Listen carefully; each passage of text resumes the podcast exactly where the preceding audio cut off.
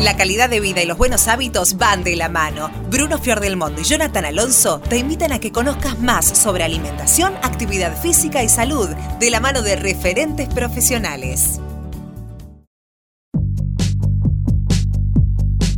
Buenos días, buenas tardes, buenas noches. Mi nombre es Bruno Fior del Mundo. Me acompaña, como siempre, Jonathan Alonso. ¿Cómo anda, Jonah? Hola, Bruno. ¿Cómo va? Muy bien, muy bien. Hoy nos vamos a dar un verdadero lujo. La verdad que sí. Eh, con muchas ganas de encarar esta entrevista. Vamos a hablar sobre qué tan mal nos alimentamos, si es que realmente nos alimentamos mal. Así es. ¿Y quiénes son los responsables de que nos alimentemos de esta forma? Vamos a ir a por ellos y me pongo en tono español. Le voy a preguntar por su nombre porque tengo algunas dudas. Él es Aitor o Aitor Sánchez. Él es dietista nutricionista, tecnólogo alimentario y divulgador. Como decíamos, el verdadero placer de ya estar con Aitor Sánchez. Aitor desde España, bienvenido, ¿cómo estás? Muy buenas, un placer. Eh, la verdad es que estupendamente y encantado de, de acompañaros para poder divulgar un poquito de nutrición en las ondas. Él, como decíamos, es dietista, es nutricionista y divulgador, creo que es lo más importante eh, en este caso. Eh, Aitor, te pido disculpas si pronuncio mal tu nombre. ¿Es Aitor o Aitor? Es Aitor, la Aitor, fuerza en la O. Además sé que es un nombre poco común, e incluso también es poco común aquí en España. Es un nombre vasco de una región que está en el norte de España, del País Vasco, de Euskadi. Y, bueno, yo no soy de esa zona, pero la verdad es que en mi familia tuvieron eh, el reto de ponerle un nombre bastante inusual para, para, alguien de La Mancha como yo.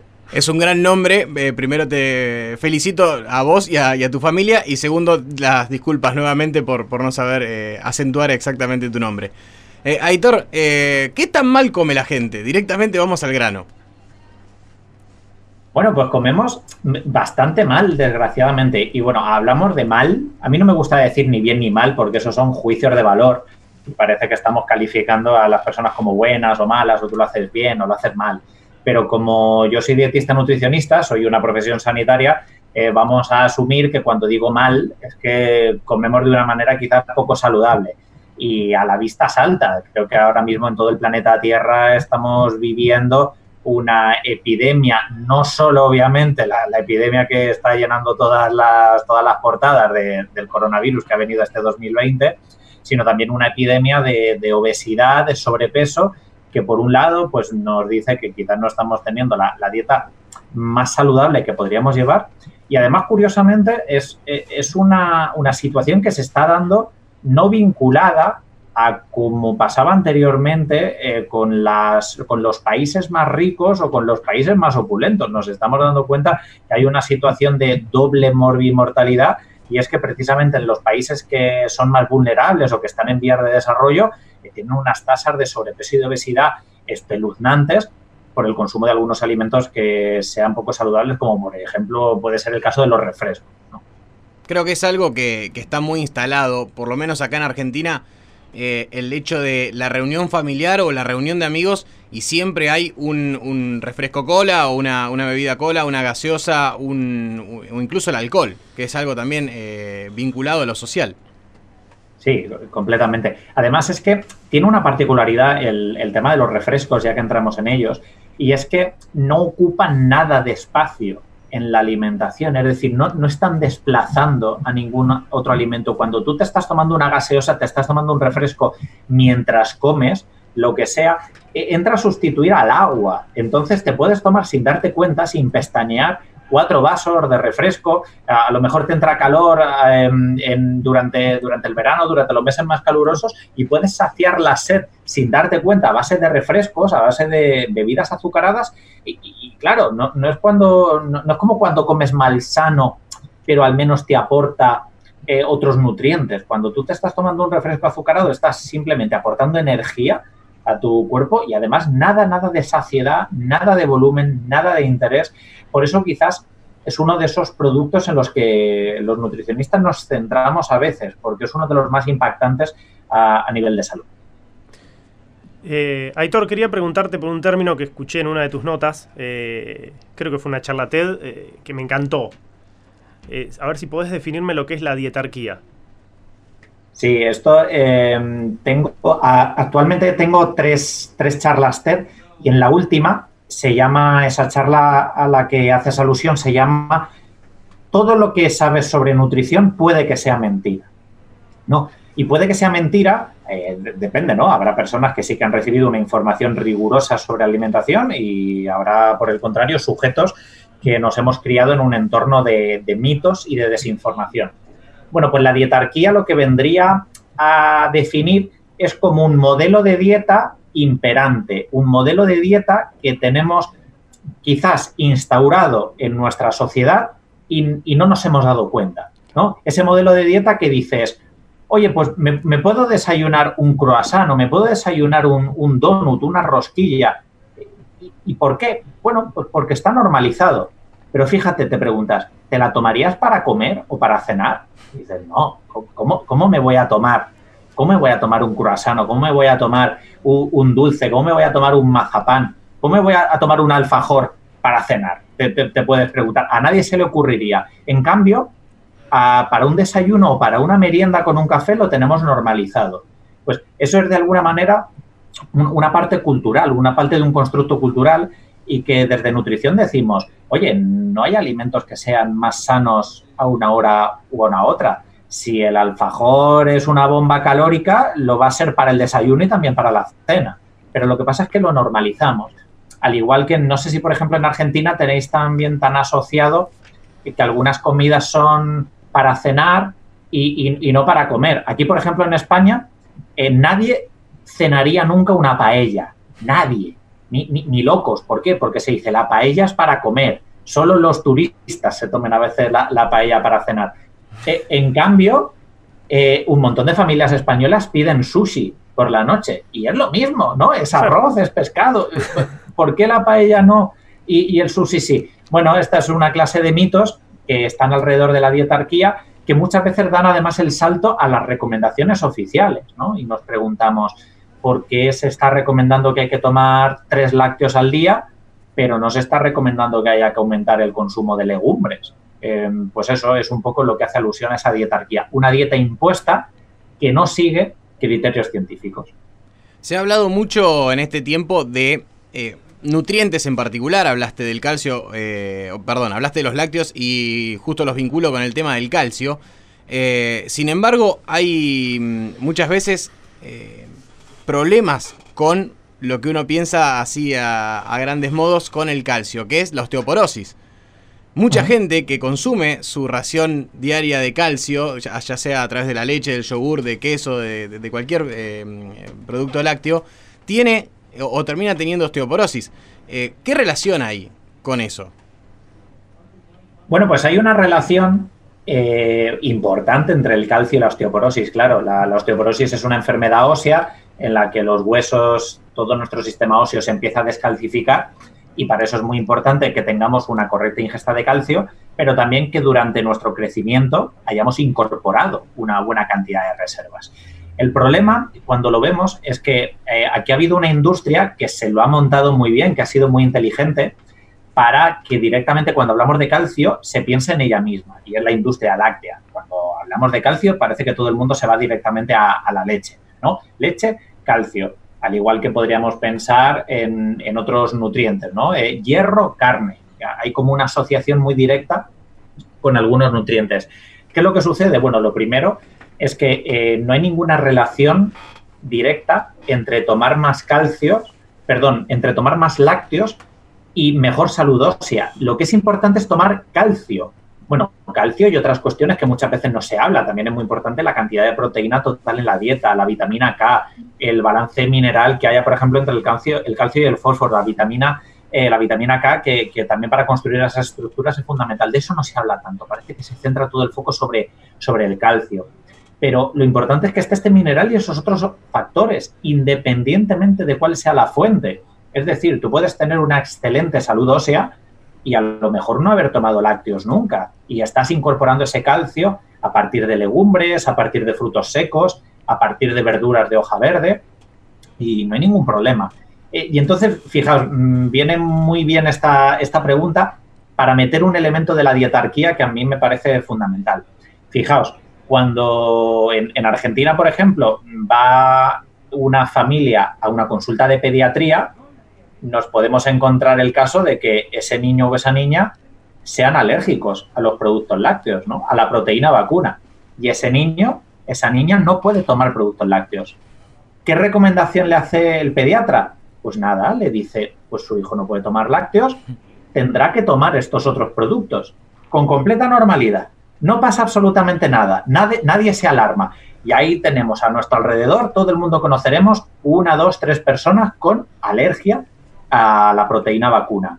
En cambio, si tú de manera voluntaria se te ocurre decir, yo no tomo lácteos por ética animal o porque una persona vegana, bueno, se te tiran a la cabeza y dicen, pero ¿cómo? Si son imprescindibles. Pero, a ver, ¿cómo van a ser los lácteos imprescindibles? Si tenemos a nuestro alrededor un montón de personas alérgicas a los productos lácteos y no pasa absolutamente nada. Entonces, esto es muy importante en nutrición. No hay alimentos imprescindibles. Lo que hay que incorporar son nutrientes. Y en este caso, los nutrientes que encontramos en los lácteos los podemos encontrar también en otros grupos alimentarios. Bien, entonces básicamente la relación esta entre eh, el consumo de calcio y eh, los lácteos viene dada, como decías vos, por la industria, básicamente, ¿no? Creo que tiene algo que ver con esto. Muchísima, muchísima influencia de marketing eh, se ha hecho para pensar que, que, la leche y los lácteos son imprescindibles. Y fijaos, hay una paradoja porque mm, resulta que los lácteos no ejercen ese efecto protector tan fuerte que, generan. Es simplemente un alimento más que, aporta calcio. Si mirásemos, por ejemplo, cuáles son los países que tienen mayores tasas de osteoporosis, nos encontraríamos, paradójicamente, que son de los, países que más consumen lácteos. Eh, esto es muy curioso y, esto suele pasar en países nórdicos, también en países que están muy al sur del, de, del hemisferio sur y muy al norte del hemisferio norte este argumento que yo acabo de, exponer, de que países que consumen mucha leche tienen mucha osteoporosis, se ha utilizado a veces, de, a veces de manera muy falaz. Yo he escuchado a gente que intenta criticar el consumo de lácteos o intentar que se reduzca y dice la leche causa osteoporosis. No, no es así. Eh, la leche no causa osteoporosis. En la interpretación, la lectura que se puede sacar es, fíjate, la, la leche ni siquiera con la cantidad de calcio que tiene, es capaz de corregir las altas tasas de osteoporosis que hay en países que están muy al norte y muy al sur. ¿Y por qué pasa esto? ¿Por qué hay tanta osteoporosis o tantas tasas en países como Suecia, Rusia, Canadá eh, y también países del sur como Australia? También sucede en el, sur de, América del Sur. ¿Por qué, ¿Por qué sucede esto? Muchas veces es por la exposición solar. Es decir, fijaos, tenemos paradojas como eh, Ecuador, Venezuela, eh, Guatemala, Costa Rica, que son países más humildes, que no tienen tanta, eh, tanta estructura sanitaria, pero tienen menores tasas de osteoporosis. ¿Por qué? Precisamente porque les da más el sol y el sol es fundamental para la salud ósea, la vitamina D y, tener una relación saludable. Entonces, fijaos, no, no, es tanto el consumo de leche, lo, lo que hay que hacer es un estilo de vida saludable en el que también está involucrado la exposición responsable al sol y también la actividad física que se hace en esos países, que es muy distinta, por ejemplo, a la de Estados Unidos o Canadá. Bien, y ya que hablabas mm, del calcio, estamos hablando en este caso, eh, calculo que se harán distintos estudios en base a eso, de acuerdo a las poblaciones y demás. Mi pregunta va a ¿qué tan importante es quién haga el estudio? Eh, la entidad que desarrolle el estudio, ¿no? Es fundamental, es fundamental. De hecho, eh, una de las mejores, de las mejores muestras de lo sesgada que está la ciencia, dependiendo de quién haga el estudio, lo encontramos en el mundo de los refrescos azucarados. Hay una comparativa muy, muy buena que representa como que el mayor factor de predicción que nos puede decir si un estudio va a decir si los refrescos engordan o no engordan, ¿vale? Dicho mal y pronto, es decir, si, el consumo de refrescos se asocia con sobrepeso y obesidad, el, factor predictor más importante es saber si el estudio está patrocinado o no patrocinado. Tenemos unos datos eh, de esta comparativa que os estoy citando que resulta que muestran que aquellos estudios financiados por la industria alimentaria o la industria de las bebidas tienden a mostrar cómo los refrescos no se relacionan con el sobrepeso y la obesidad. Las conclusiones suelen ser más, te mueves poco, tienes sobrepeso y obesidad porque no haces deporte, es decir, siempre culpar a, otro elemento. En cambio, cuando cogemos estudios independientes, estudios que se han financiado con fondos públicos, sí que vemos que los científicos sacan conclusiones claras eh, en las que nos dicen que los refrescos contribuyen al sobrepeso y la obesidad. Entonces, aquí tenemos esta, disonancia tan importante, que es que la ciencia muchas veces también se puede interpretar de una forma pues muy particular, muy vil, que no siempre está al servicio de la salud pública, desgraciadamente. Entonces, lo bueno que nos aporta la ciencia es un método para conseguir datos, pero cómo se interpretan esos datos eh, luego puede ser de maneras muy diferentes. Justo mencionaste el tema de la salud pública y, vinculamos, eh, por más que no, no, no, nos guste, vinculamos al Estado, a los estados, a los gobiernos. Eh, ¿Qué tanta responsabilidad tienen? mencionando esto, el tema de los, de los estudios, Acá en Argentina se avanzó mucho con eh, una ley de medios que fue, mm, fue sancionada hace un par de años. Eh, ahora hay que aclarar dentro de los medios cuando un anuncio o cuando un aviso está patrocinado, cuando un estudio está patrocinado. Eh, pero no es así en todo el mundo. a nosotros acá en Argentina estamos peleando todavía por un etiquetado. Un etiquetado mucho más visible, como sí tenemos en nuestro país vecino en Chile, que lo hacen muy bien, en donde los componentes azucarados de los o mm, o eh, de sodio, los componentes de sodio de, los alimentos están etiquetados y, a la vista de la gente. Acá en Argentina todavía no, no tenemos eh, la capacidad de discernir si, si un alimento es sano o no a simple vista. Tenés que leer el, rotulado nutricional. Correcto. además, eh, lees una etiqueta que muchas veces es muy conveniente, es un disfraz muy conveniente para el, propio productor. Eh, quien, quien, fabrica esos alimentos siempre te va a pintar como que es muy bueno, como que es muy saludable, como que es estupendo ese producto. Entonces es paradójico porque tú estás intentando identificar si un alimento es sano o no es sano en el medio que utiliza la industria para publicitarse. Siempre van a utilizar todas las técnicas que puedan para poder hacerlo salvo que se tomen buenas medidas. Eh, Chile ha sido un, país muy valiente y un país que se lo ha tomado eh, bastante, bastante serio. Con esa legislación de los hexágonos de advertencias, eh, han conseguido que a la gente le quede muy claro que un alimento pues, puede tener un alto contenido calórico, un alto contenido en sodio, un alto contenido en, azúcar. Es cierto que no es perfecta esa legislación, pero ha sido un gran, un gran avance. También han hecho una medida muy importante del control de la publicidad especialmente dirigida a niños. Hay algunos productos y algunos anuncios que, se han controlado muy bien de, manera. La, responsabilidad que tiene la administración es muy alta, es muy alta porque tiene mucha capacidad para poder controlar distintos puntos de entrada de información para el consumidor. Un país puede controlar la publicidad, un país puede controlar el etiquetado, puede controlar eh, la transparencia de si estás viendo un anuncio ante un Instagramer o es en realidad una publicación espontánea.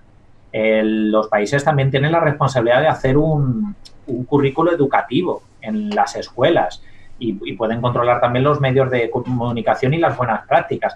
Es decir, se pueden hacer muchísimas, muchísimas buenas prácticas y yo, si queréis, os, puedo hacer, y si os parece bien, algunas buenas prácticas que hay en distintos países. Por supuesto. ¿Queréis que os las cuente? Pues mira, a nivel de etiquetado me parece que lo está haciendo muy bien Chile, ¿vale? Como lo habéis nombrado. Tiene una legislación muy clara, muy inequívoca, en la que te muestra que, esos productos son, son malsanos. A nivel, por ejemplo, de control de publicidad, creo que lo hace muy bien algunos países nórdicos. Lo hace bien, por ejemplo, Suecia, en el que el control publicitario a los niños lo tiene pues bastante, bastante bien controlado. Eh, hay horarios infantiles donde no se pueden publicitar ciertos productos y la verdad es que les ha funcionado muy bien para hacer una divulgación bastante, bueno, un control del mensaje que le llega a los chavales. A nivel de educación alimentaria, me gusta mucho cómo lo hace Japón. Japón tiene unos programas en las escuelas súper interesantes en las que los propios estudiantes eh, se involucran ya desde pequeños en preparar la comida. eh, son quien tienen que preparar parte de esa comida, quienes sirven los platos, aprenden nutrición en el colegio, es decir, en, Japón se está haciendo muy bien. Y luego hay algunos sitios también de Europa, pues por ejemplo, eh, lugares, de, lugares de Holanda, ciudades concretas como por ejemplo Ámsterdam, Portugal también, que están invitando a que en la restauración colectiva, en los bares, en los restaurantes, haya mejores opciones. Esto también está llegando, por ejemplo, a España, hay algunas regiones, algunas comunidades autónomas donde está siendo obligatorio que los bares sirvan jarras con agua para beber y que no tengas, eh, no tengas esa obligación de el restaurante me obliga a pedir una bebida, puesto, puestos a pagar me pide un refresco en lugar de agua. No, vas a tener agua gratis a tu disposición y el consumo de bebidas eh, alcohólicas y refrescos azucarados, pues obviamente va a bajar bastante porque a lo mejor hay gente que se conforma con, con una jarra de agua fresca. Increíblemente, acá en Argentina nosotros tenemos sancionada una ley que dice que cada vez que te sentás en una mesa, en un restaurante o, en un eh, servicio de, comida, ya sea comida rápida o lo que sea, tenés que, te tienen que servir un vaso de agua. La gente no lo sabe, de hecho no se respeta y, bueno, está comúnmente, comúnmente instalado que hasta que no venga eh, la persona que te atiende, eh, no, no tenés la bebida disponible. Claro, y además si, aunque sea legal, eh, si no está normalizado, parece que como consumidor te sientes mal pidiéndolo, ¿no? Que dices, bueno, se van a pensar que soy un tacaño, que soy un rácano, aquí pidiendo agua gratis, voy a quedar mal con los invitados, ¿no? Además con, tus comensales, todo el mundo pidiéndose una cerveza, un refresco y tú, yo, yo un vaso de agua. Hasta que las, las rutinas se normalizan, tienen también un poco, hay una fricción eh, esto ha pasado también, por ejemplo, con el consumo de tabaco y, con el consumo de alcohol.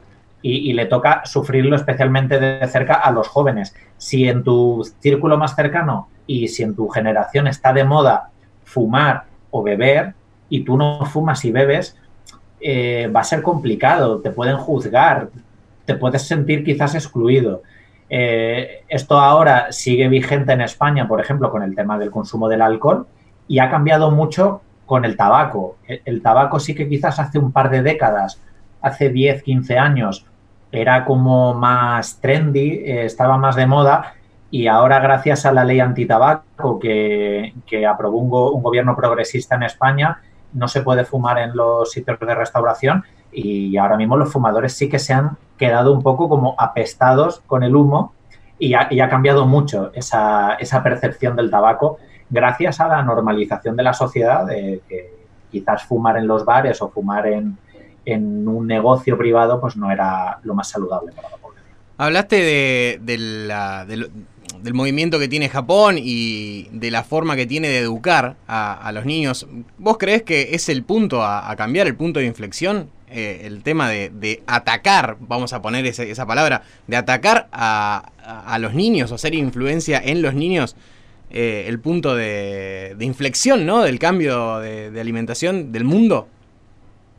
Probablemente para el, ámbito infantil sí que sea lo más interesante la escuela, especialmente en aquellos niños que tienen ya el comedor institucionalizado. Porque si tú haces un menú saludable para el menú escolar, ya te garantizas de que esa comida la van a hacer saludable y luego además tiene una vertiente educativa importante. Tú les estás enseñando a los niños a involucrarse, a cocinar, a identificar alimentos, a cómo se lavan, a cómo se producen. Esto es muy importante. Eh, si, no, si no conoces la comida desde pequeño, luego cuando seas un adolescente o cuando seas un adulto joven, vas a estar un poco a merced de, los, de la comida rápida y de los productos ya, ya directamente listos para consumir. Eh, claro, si de pronto te encuentras que nadie te ha enseñado a cocinar y tienes 20, 22, 25 años, ¿qué vas a hacer? Pues me caliento una pizza y cuezo un poco de pasta, que, es lo único que sé hacer.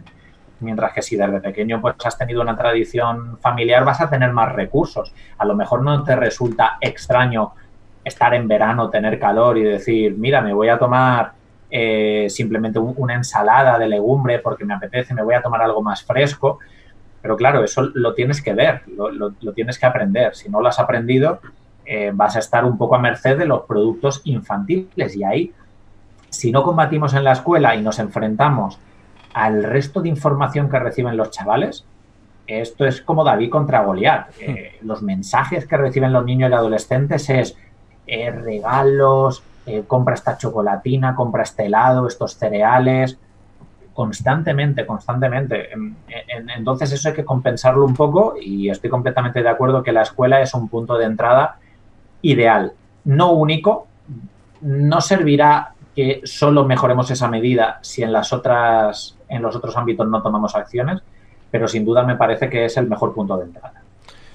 Eh, Aitor, me imagino que como divulgador no debes haber caído muy simpático en algunas esferas o para algunas empresas o para un cierto grupo de, personas. Eh, te quería preguntar si eso te ha costado algo, si eso eh, te ha llegado algo en contra, digamos.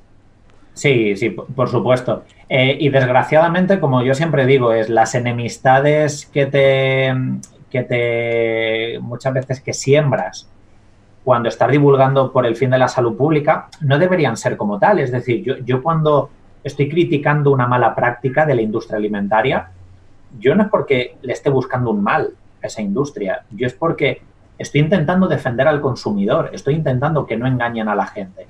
Entonces, claro, yo, he tenido problemas con la industria de los alimentos malsanos y luego también con otras industrias como la industria láctea o la industria cárnica. No porque yo haya dicho la carne es mala, o no porque yo haya dicho los lácteos son malos. Pero cuando lanzas el mensaje que es completamente científico, completamente objetivo y cierto, aséptico, los lácteos no son imprescindibles, como queréis decirle a la gente, o la carne no es imprescindible, como mucho que le queréis hacer creer a la gente, ya se intentan defender. Eh, a mí sí me ha costado eh, pues presiones en algunos trabajos que he tenido, me ha costado despidos, a mí me han despedido de algunos medios de comunicación por intentar eh, lanzar algunos mensajes, por dedicar algunos programas a algunas cuestiones y también me ha supuesto muchas, muchas presiones y muchas censuras. Yo, por ejemplo, en la época en la que trabajaba en la universidad, eh, yo recibí presiones de mis superiores para que no hablara de la relación que existe entre los refrescos y la diabetes, o no hablase entre la relación de los refrescos y el sobrepeso y la obesidad, precisamente porque empresas de refrescos financiaban a grupos de investigación de, esa universidad. Entonces, claro, nos estamos encontrando con que esto es distópico. Tú estás intentando eh, divulgar y darle una información veraz a la gente para que pueda elegir de una manera más libre y consciente, y te encuentras con que quieren callar bocas. No, es que yo esté vendiendo, o no es que yo sea un vendehumo que intenta vender un plan mágico, o comprar mis pastillas, o comprar mis libros, o, o comprar mi no sé qué, que yo tengo la verdad. Ahí entiendo que esos perfiles haya que atacarlos, porque tú dices, tú eres un vendehumos, o, tú estás diciendo que tienes la única solución. No, es el caso. Yo siempre he intentado divulgar desde lo que dice la evidencia científica sin ofrecer soluciones mágicas y simplemente desmintiendo mitos. Y aún así, y aún así me he encontrado con todas estas presiones que, os De, esto último que, dijiste, mm, se me desprenden dos preguntas. Voy a hacer primero la, relacionada con la industria, que es lo último que dijiste. ¿Quién crees que le da tanto poder a, la, industria? ¿Es la propia empresa que tiene eh, favoritismo, tal vez político, tal vez de ciertos actores que, le atribuyen cierto poder, o es la misma gente la que le da el poder? Bueno, es una, es una buenísima pregunta y yo creo que viene alimentada por dos vertientes. La industria tiene poder porque se lo ha dado la gente, porque la gente le ha dado dinero. Claro, si tú todos los días compras refrescos o todos los días compras chocolatinas, estás alimentando a una empresa para que tenga eh, dinero. Y dinero es poder. Dinero es poder para influir, dinero es poder para hacer campañas mediáticas, dinero es poder para hacer congresos, financiar eventos, lavar tu imagen. Claro, eh, no, hay que pensar poder como contratar a sicarios y eliminar estas cosas. Eh, una industria que tenga, una industria de alimentos malsanos que tenga mucho dinero puede influir en, en por ejemplo, en las profesiones sanitarias, influyendo, por ejemplo, en la formación que reciben, patrocinando congresos, patrocinando formaciones. Una industria también puede influir a la gente soltando spots constantemente en medios de comunicación. Y luego, por supuesto, también tiene una gran capacidad de lobby interno también con las administraciones. Tenemos eh, ejemplos muy, muy recientes de cómo la industria de los refrescos ha tejido una gran red de influencia y está documentado científicamente. Eh, hay papers muy buenos en el British Medical Journal que lo que muestran es cómo las industrias de los refrescos eh, han tejido esta red de influencia entre científicos, entre medios de comunicación y también entre representantes políticos.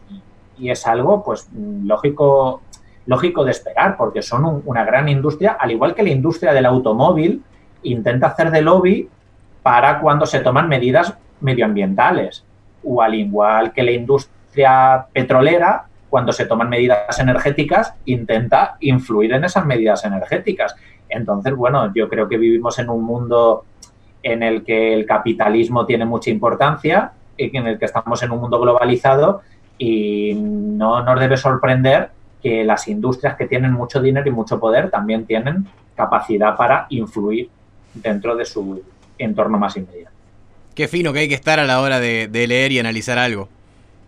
Sí, sí, completamente. Por eso también es importante cuando vemos cosas en medios de comunicación, eh, plantearnos de dónde viene ese mensaje y plantearnos también qué, gana, qué gana el medio y, qué, y qué nueva información nos está planteando.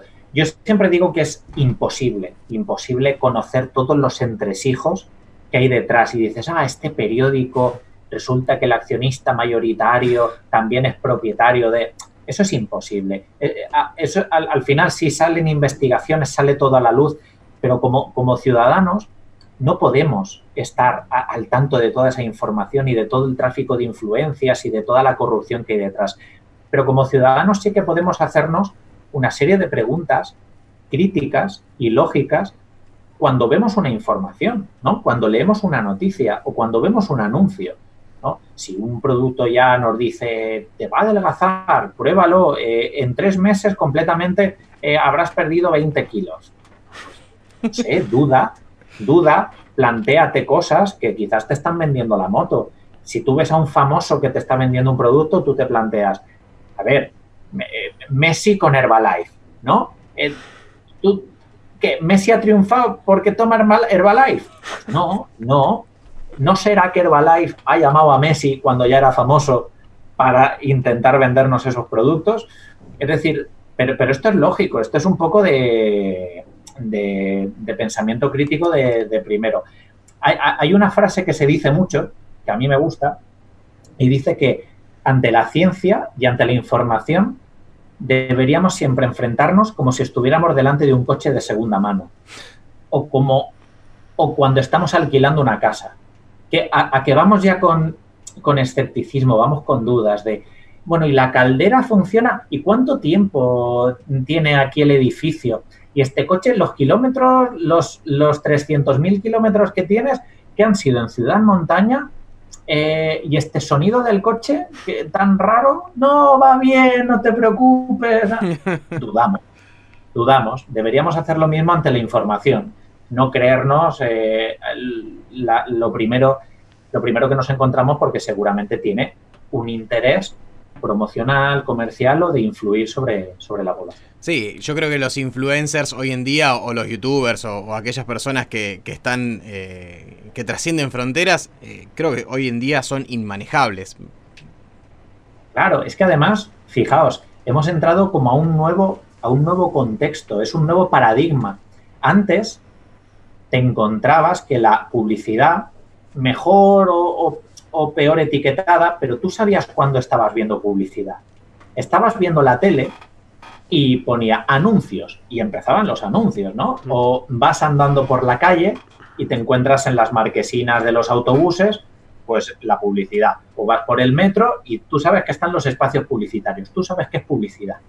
Pero ahora estamos en un nuevo contexto publicitario en el que enciendes Instagram y estás viendo fotos de gente que ya no es ni siquiera famosa, no tiene que ser Brad Pitt, no tiene que ser Angelina Jolie, no tiene que ser Messi, es alguien de tu entorno, que además muchas veces lo ves como muy accesible, muy cotidiano, que como tiene 60.000, como tiene 100.000 o 200.000 followers, hay una marca que le está pagando para que muestre cosas.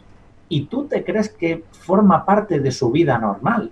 Y eso, a lo mejor, pues los que estamos charlando aquí sí que podemos deducir, eh, sí, nos lo intentan colar. Pero los niños, los adolescentes, los jóvenes que ven eso, no se dan cuenta, no se dan cuenta. Y, es más, muchas veces piensan que sus eh, famosos o a la gente a la que admiran tienen esos cuerpos por tomar esos productos o por seguir esas rutinas. Y en realidad es todo mentira. Instagram se ha convertido en la mayor plataforma de publicidad junto con Facebook y además no percibida, porque la gente no sabe que está recibiendo publicidad. Aitor, la última, eh, lo hablábamos fuera de, aire hace un ratito, antes de empezar. Somos un país que consume una exacerbada cantidad de carne. Eh, de hecho, eh, creo que todas las semanas alguien, algún argentino, come más de una vez por semana carne, que es un montón. ¿Qué pasa con la carne? Y mucho más, ¿eh? Y, y, en España, vamos, ya te digo yo que en España hay gente que toma carne incluso a diario, vamos, no Em, vamos, es, normal y además tiene una parte que es todavía más peligrosa en el caso de Argentina y de España y es que no solo tomamos carne, también tomamos mucha carne procesada. Es decir, tomamos, tomamos eh, chorizos, eh, tomamos criollos, tomamos salchichón, salami, bacon, eh, es decir, que son alimentos todavía más impactantes. esto además no solo tiene un coste para la salud, tiene también un coste muy importante medioambiental. Y es que la carne es uno de los factores que más influye en el, calentamiento global eh, y en la deforestación de, muchas zonas. A vosotros os toca además de cerca eh, con, las políticas que hay, por ejemplo, con el, con el Amazonas y con la, y con la deforestación en, Sudamérica, que, tiene un, gran impacto.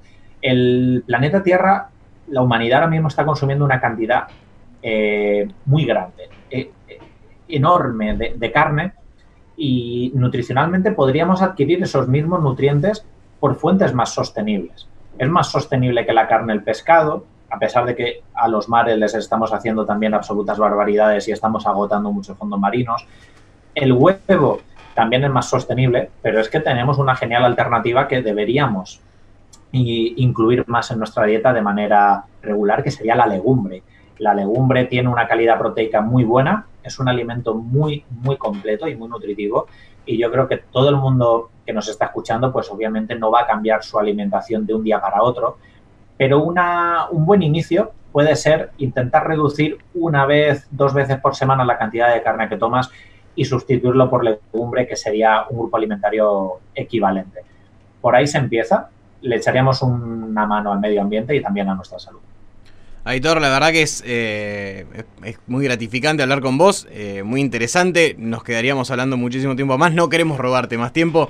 Eh, mencionaste algunas cosas que, me quedan para, para, charlar, incluso para, para, otra, para otra charla, si, siempre y cuando en algún momento estés dispuesto. Ha sido un absoluto placer charlar con vosotros, de verdad. Creo que han sido preguntas muy pertinentes y muy interesantes. Y ya os digo, eh, os cojo esa invitación para, volver a, repetirla sin ninguna duda. Eh, os tomo la invitación, perdonad. Es que aquí en, España el, el, tomar y el coger se dice de No hay problema, no hay problema. Y, con muchas ganas de, volver a Argentina. Estuve, estuve el año pasado, estuve en Argentina y en, y en Uruguay. Y seguramente repita además por motivos profesionales, porque muchas veces hago conferencias internacionales por allí y, espero poder volver pronto para impartir alguna conferencia y por supuesto que, charlemos al respecto. Ojalá nos, nos, podamos encontrar cuando, cuando estés en Argentina con un asado, no sé si un asado de legumbres, pero tal vez un asado de carne eh, y verdura tranquilamente. Por supuesto, alrededor de la mesa es donde siempre surgen las mejores ideas y, y respetar la diversidad de lo que nos gusta a todo el mundo. Gracias, Aitor. Un abrazo. Un verdadero lujo hablar con Aitor Sánchez. Sí, la verdad, un placer. Nos encontramos en el próximo episodio, Jonah. Nos encontramos la próxima. No se olviden que nos pueden encontrar en Facebook y en Instagram sport.salud, ok. Y si no, Spotify, iTunes y YouTube nos encuentran como Sport Salud.